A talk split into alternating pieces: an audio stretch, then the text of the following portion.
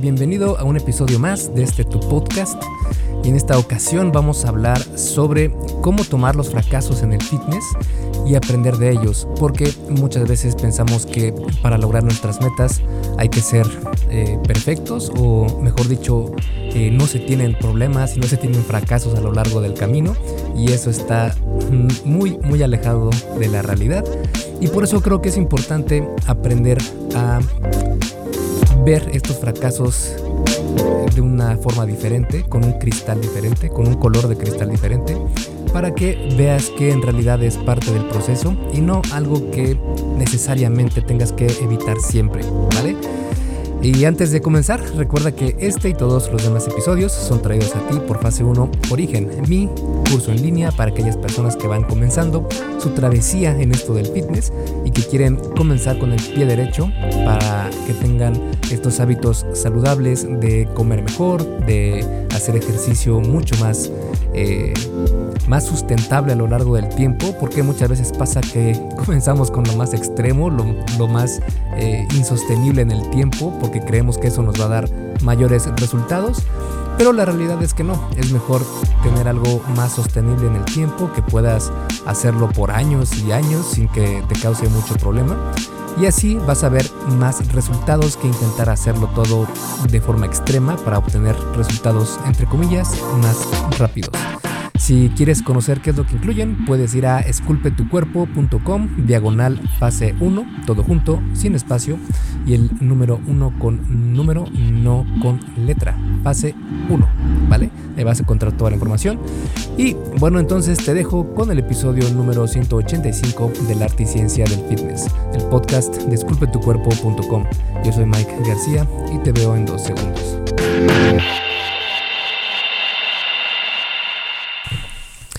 El primer punto que quiero compartir contigo es sobre identificar los fracasos. Es decir, ¿cómo sabemos que hemos fracasado en nuestro plan de mejorar nuestro físico o de intentar comer mejor? Y en este aspecto es de suma importancia establecer objetivos claros y, más importante aún, realistas. Porque muchas veces intentamos eh, decir, no, pues eh, tengo, no sé, 30 kilos de sobrepeso y en dos meses quiero verme como Arnold Schwarzenegger. Pues la realidad de las cosas es que no va a ser así. Y tal vez nunca te llegues a ver como Arnold Schwarzenegger. aún pases 20 años entrenando y comiendo y haciendo todo bien. La verdad es que la genética es un factor súper, súper decisivo en cómo te vas a ver y cómo vas a crecer muscularmente. Igual para las mujeres, es muy difícil que puedan eh, cambiar por completo su físico en dos meses si se tiene un, estado de sobrepeso u obesidad. Y nos queremos ver como eh, modelos fitness o de bikini. Eso se puede, es lograble, claro que sí, pero siempre y cuando se tenga el factor tiempo en cuenta. Y también pienso yo que el factor de eh, las características de cada persona y de la situación de cada persona. Tenemos que tomar en cuenta todo esto para identificar, ok, en base a mi persona y en base a mis circunstancias y en base a mi tiempo y a mi familia y a mi trabajo, etcétera, etcétera, ¿qué cosas para mí sería fracasar en esto del fitness? Porque, a ver, hay personas que se dedican 100% al fitness y para ellos, no sé, eh, por ejemplo, estos eh, hay varios youtubers y eh, más que nada en Estados Unidos que viven prácticamente del, fitness, es decir, eh, ganan sus ingresos mediante los videos que suben a la plataforma y básicamente se dedican a eso, a entrenar y a compartir su vida. Entonces, para ellos tal vez no entrenar un día de la semana ya sería un fracaso. No comer bien un día de la semana ya sería un completo fracaso pero no necesariamente tienes que compararte con ellos si tus situaciones de vida son completamente diferentes. No podemos compararnos con esas personas porque nosotros tenemos pues responsabilidades diferentes y actividades diferentes y rutinas de vida diferentes. Por lo mismo, no podemos eh, intentar llevar ese mismo plan, ese mismo programa y que si no lo logramos hacer como ellos lo hacen, quiere decir que nosotros estamos fracasando en esto del fitness. Para nada.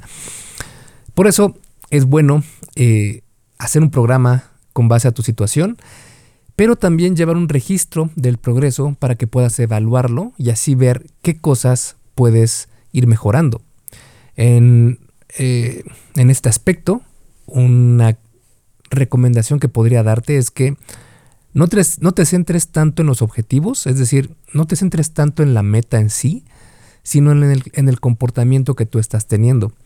Es decir, no te enfoques en decir, bueno, voy a ganar, eh, no sé, 10 kilos de músculo en un año. Ese es el objetivo. Pero en realidad aquí no te estás o no estás programando lo que tienes que hacer para lograr ese objetivo, sino que estás simplemente lanzándolo al mundo y diciendo yo quiero esto. Es mejor poner métricas de comportamiento y decir voy a entrenar de 3 a 5 veces a la semana por una hora en esas sesiones, con un programa de eh, sobrecarga progresiva, eh, con una programación de hipertrofia, con una dieta de volumen y voy a hacer descansos de la dieta cada, no sé, 8 semanas, igual de mi entrenamiento, me voy a tomar una semana de descarga cada 8 semanas, etc. Ya te puedes dar cuenta cómo las pautas de comportamiento son algo que sí puedes controlar, son algo que sí puedes predecir, es algo que sí puedes organizar en tu rutina diaria, mientras que los objetivos, la realidad de las cosas es que es simplemente un deseo y que no sabes si lo vas a conseguir o no, o si estás haciendo lo, lo correcto para obtenerlo, ni nada. Es únicamente algo que quieres, pero no hay un plan detrás de ese objetivo. Por eso es muy importante ponerte métricas del comportamiento, porque así también vas a identificar los fracasos de forma mucho más objetiva. Por ejemplo, si tú en la semana dijiste, bueno, esta semana ya chequé mi calendario, ya chequé mis compromisos y tengo espacio para entrenar tres horas a la semana. Entonces voy a entrenar, no sé, lunes, miércoles y viernes, por decir algo. Si sabes que el miércoles vas a entrenar a las, no sé, saliendo del trabajo, digamos, a eso de las 7, 8 de la noche. Pero resulta que eh, sales del trabajo muy cansado y dices, ¿sabes qué? Es, es imposible que yo pueda hacer ejercicio hoy. Pues ese podrías tomarlo como un fracaso, porque ya habías planeado el ir a hacer ejercicio. Y muchas veces pasa que no es tanto que no podamos porque estemos ya completamente fatigados, sino que es más algo psicológico de que ya no queremos ir a, entrenar, que es algo muy diferente. Te puedo asegurar que si llegas al gimnasio o a donde tú entrenes y te pongas a hacer algo de calentamiento por 5 o 10 minutos, te puedo asegurar con un 99% de confianza que al terminar tu calentamiento te van a dar ganas de entrenar. Eso así pasa, es decir, la acción es lo que crea la motivación para realizar ejercicio y no al revés. O sea, no la motivación es lo que te va a generar la acción. Primero tienes que hacer la acción para motivarte y es un cambio radical en cuanto a cómo ves este tema de la, de la motivación.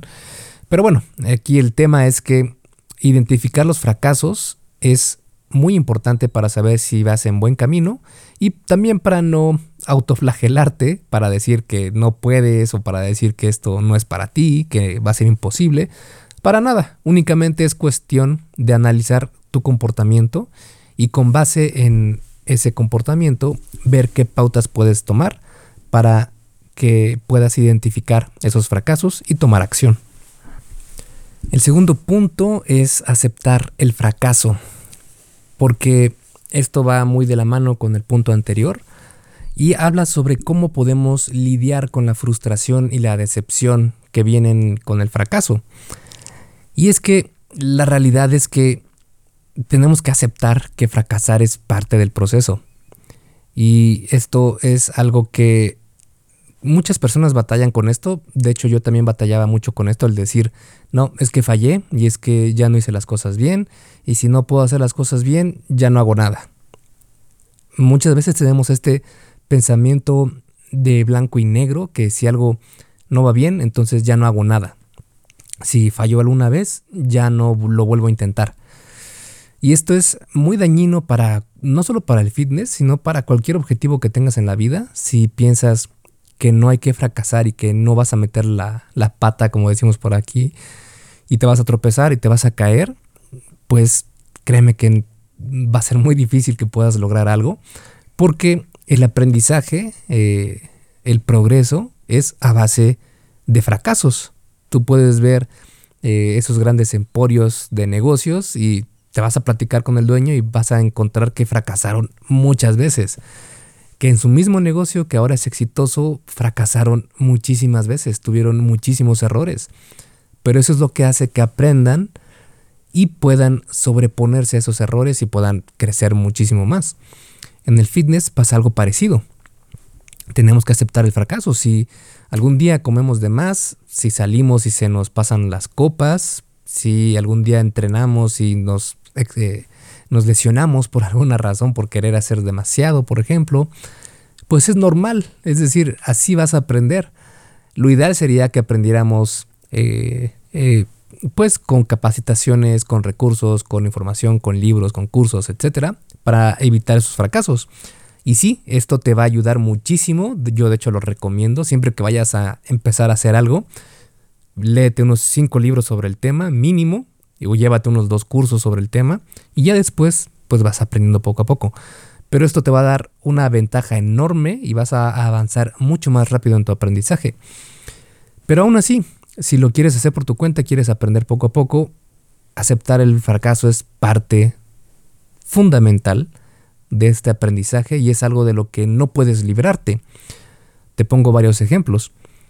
Por ejemplo, eh, válgase la redundancia, eh, cuando aprendemos a caminar, cuando somos niños, yo no he visto al día de hoy un bebé que se pare y camine inmediatamente. ¿Verdad?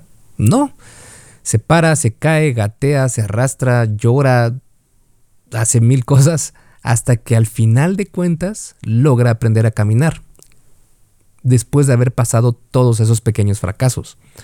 Cuando aprendes a hablar, igualmente, tienes eh, una palabra, por lo, por lo, general empezamos con una palabra, después dos, después, o, bueno, antes balbuceamos, después ya empezamos a decir alguna que otra palabra, después ya podemos formar alguna que otra oración y poco a poco vamos aprendiendo a hablar. Pero nadie nace aprendiendo a hablar sin ningún error, ¿verdad?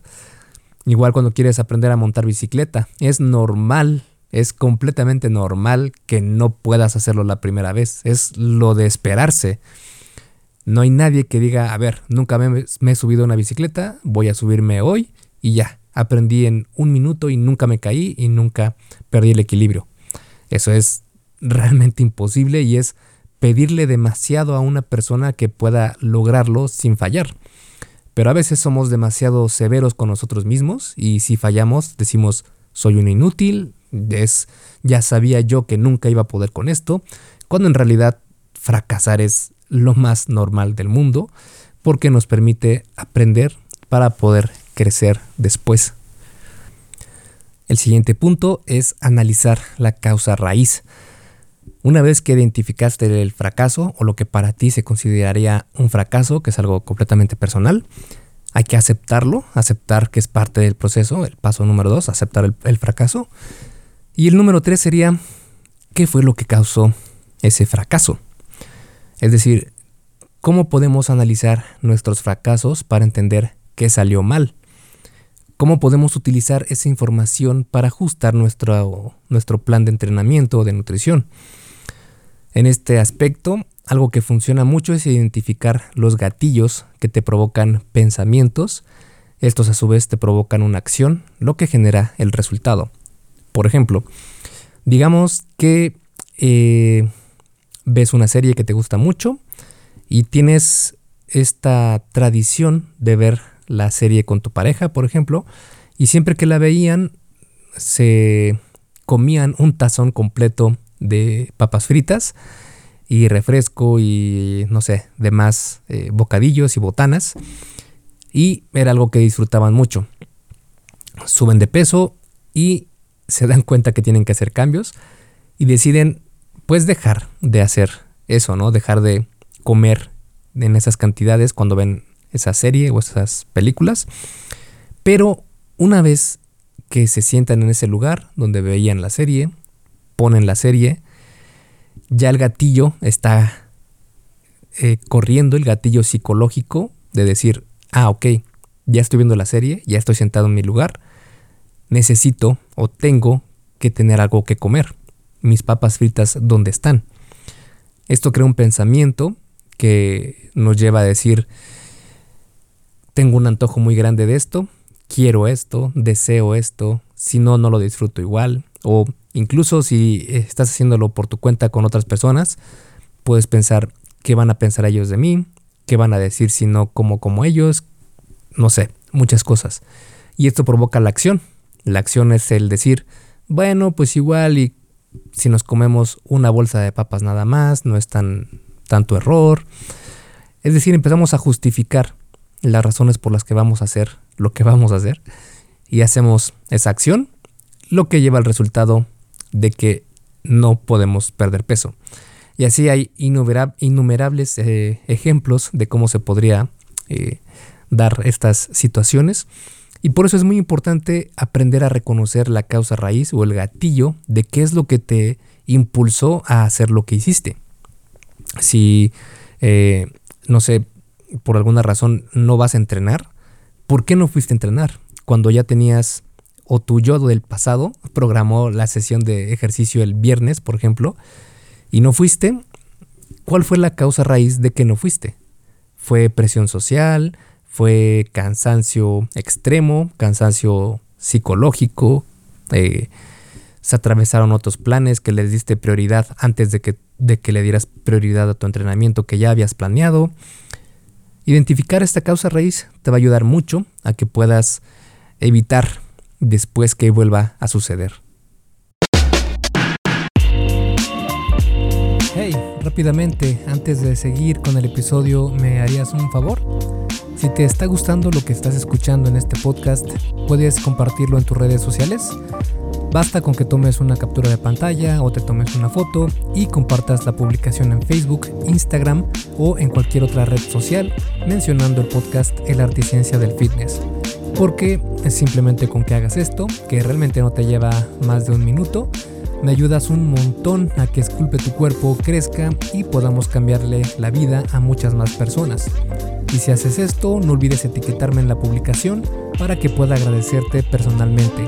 En Facebook estoy como blog Esculpe tu cuerpo y en Instagram como Esculpe tu cuerpo. Vale, sigamos entonces donde nos quedamos en el episodio.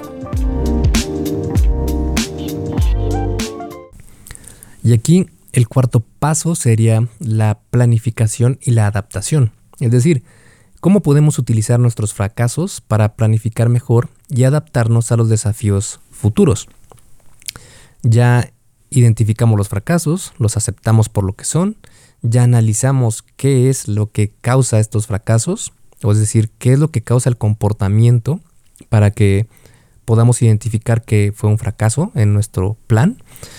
Entonces, ¿qué podemos hacer para utilizar estos fracasos y mejorar nuestra planificación y preparación? Y de cómo podemos ajustar nuestro plan de entrenamiento o de nutrición para asegurarnos de que sea sostenible y efectivo. En este tema, si por ejemplo sabes que vas a comer más el fin de semana porque te gusta salir con amigos, entonces ajusta entre semana y come menos entre semana. De esta forma sabes que a pesar de que comas más entre semana, es decir, lo que antes para ti podría significar un fracaso, de decir, es que tenía que comer 1500 calorías ese día, el sábado, el viernes o sábado, y comí 2500. Fue un fracaso. ¿Ok?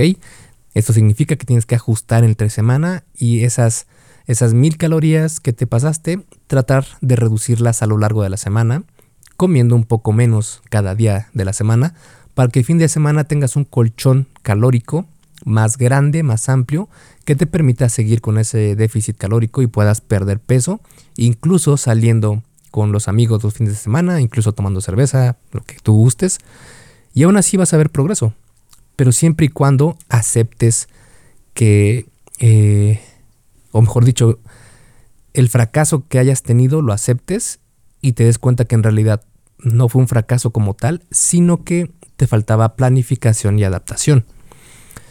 Otra cosa que ayuda mucho es tener un calendario actualizado para que sepas qué compromisos tienes y organices tus entrenamientos acorde a ese calendario.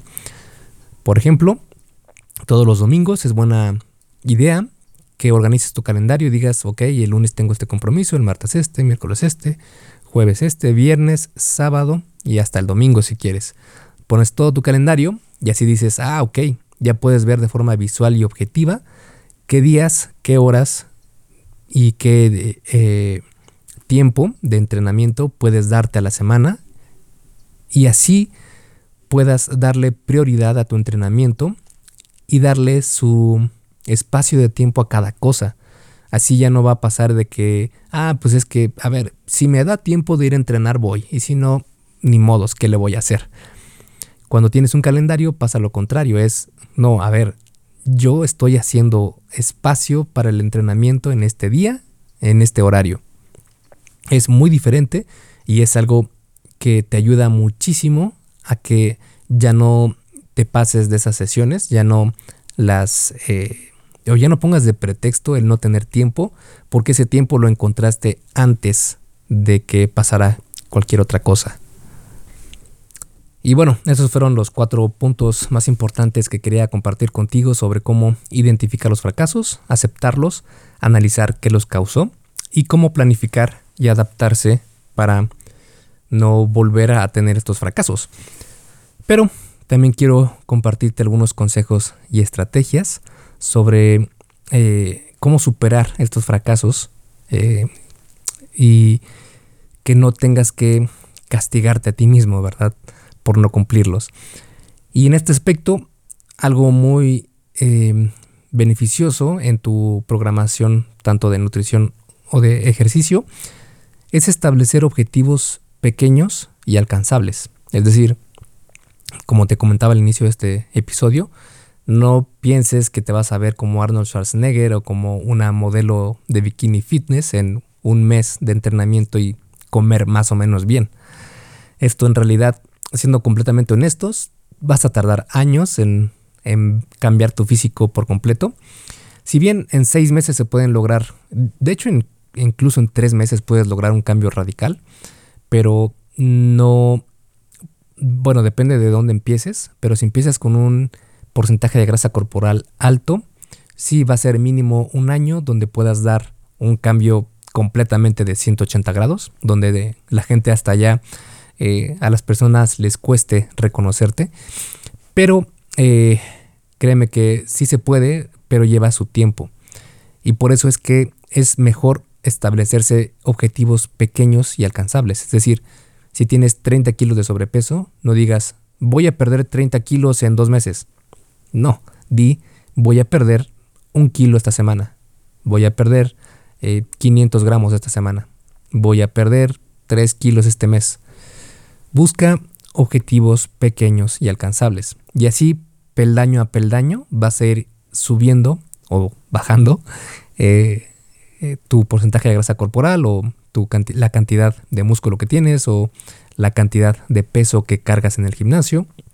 Dependiendo del objetivo que tú tengas, peldaño a peldaño es mejor que intentar hacerlo a saltos agigantados que va a ser uno insostenible y dos hasta cierto punto va a ser algo desesperanzador porque te vas a dar cuenta que tanto esfuerzo no provoca el mismo resultado, es decir, no por hacer un esfuerzo enorme en el gimnasio quiere decir que vas a ganar más músculo, para nada.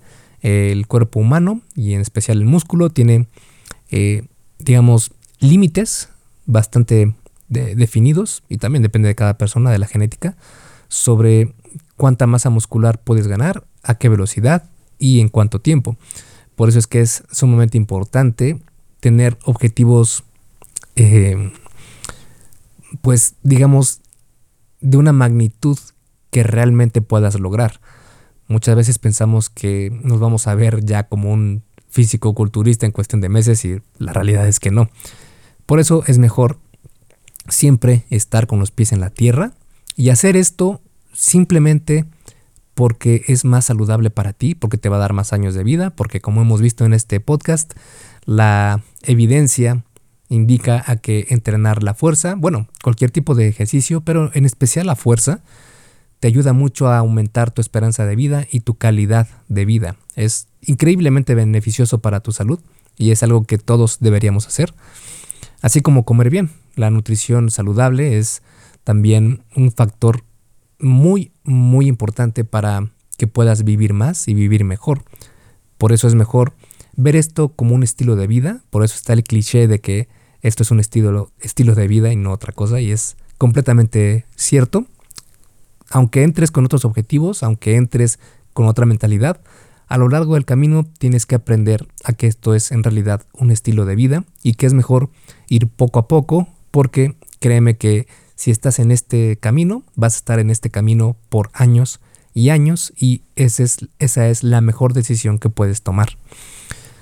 Otra estrategia y otro, otra cosa que puedes probar es el apoyo social.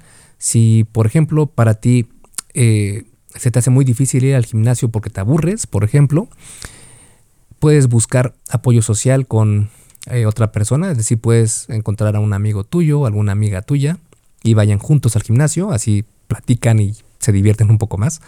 O bien puedes entrar a estas clases grupales donde eh, hay casi una competencia por ver quién hace las cosas más rápido, más fuerte, como en el CrossFit, por ejemplo.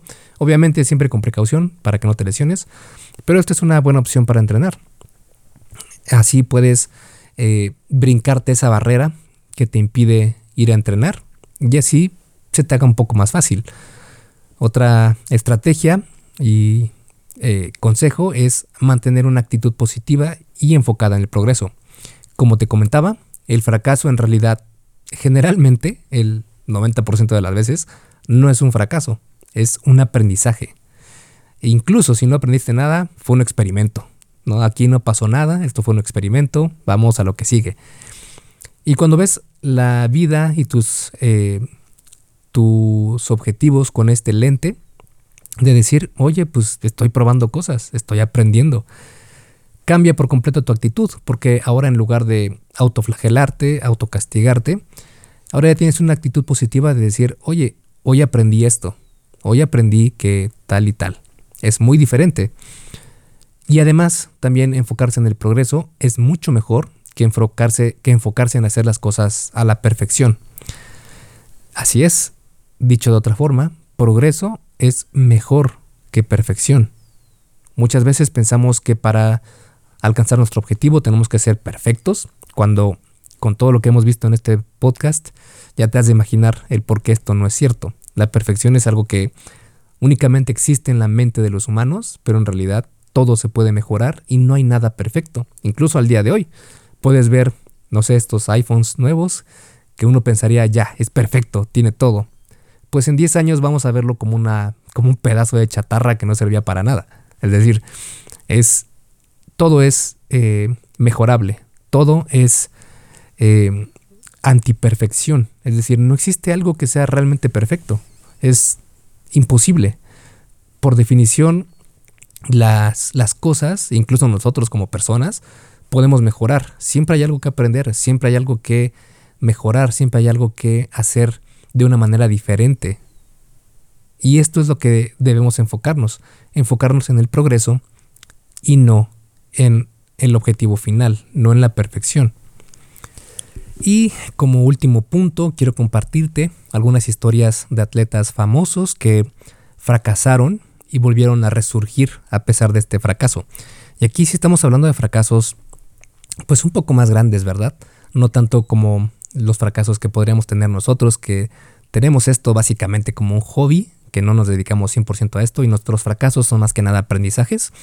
Pero hay personas que sí se dedican a esto 100%, que es su vida, y han tenido fracasos fuertes, que sí se podrían considerar como fracasos por donde lo veas, y aún así volvieron a resurgir. Por ejemplo, Michael Jordan, considerado uno de los mejores jugadores de básquetbol de todos los tiempos, si no es que el mejor, fue eh, completamente alienado, fue rechazado del equipo de baloncesto de su escuela.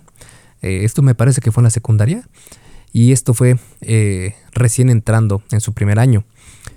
Michael Jordan, en lugar de rendirse, utilizó ese fracaso como motivación para entrenar más duro y eventualmente se convirtió en uno de los jugadores más exitosos de la historia. Al día de hoy es todavía una, eh, un estandarte del básquetbol y lo va a ser yo creo que por el resto de la historia ya pasó a ser el basquetbolista.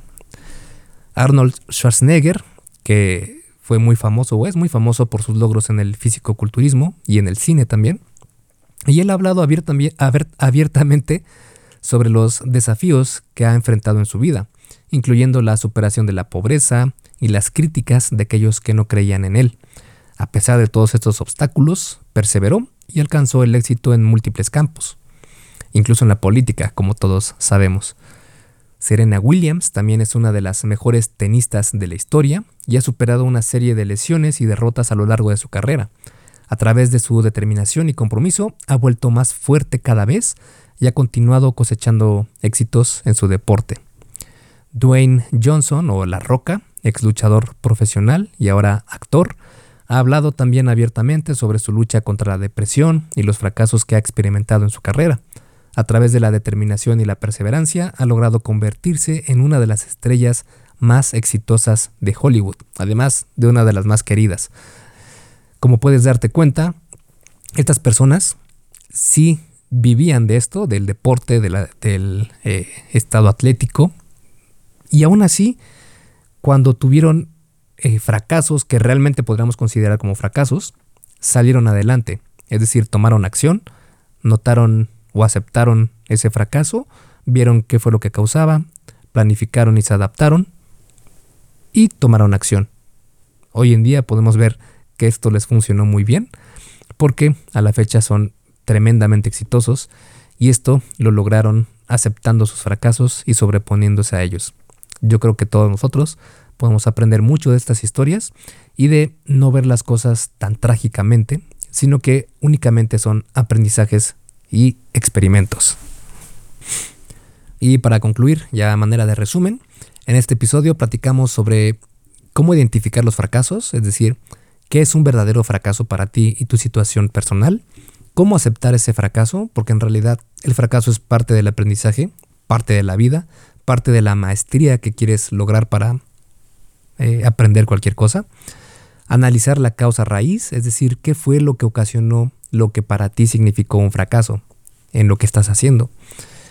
Y también cómo planificar y adaptarte con la información que recabaste de ese, esa identificación, la aceptación y en el análisis de qué fue lo que lo causó.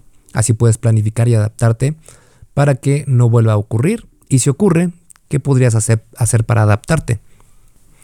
Y también te compartí algunos consejos y estrategias y también historias de atletas que fracasaron y volvieron a resurgir. Pienso que con toda esta información ahora tienes un bagaje de herramientas que te pueden ayudar para que no veas estos fracasos como algo completamente negativo, sino como una oportunidad para crecer, aprender y mejorar. Y para finalizar este episodio, quiero compartirte una frase de Séneca, que es uno de los estoicos más conocidos, que dice que ningún árbol crece fuerte salvo que sea asaltado por multitud de vientos. Los árboles débiles son los que crecen en los valles soleados. Esculpe tu vida, comienza con tu cuerpo.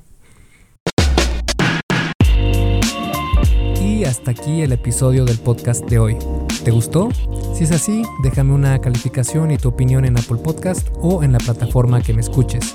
Es muy sencillo y no te lleva mucho tiempo.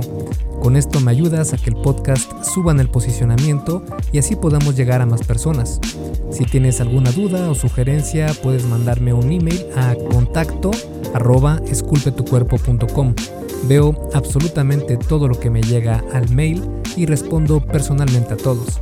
Puedo tardarme un poco por la cantidad de mensajes que recibo al día, pero ten por seguro que sí te responderé.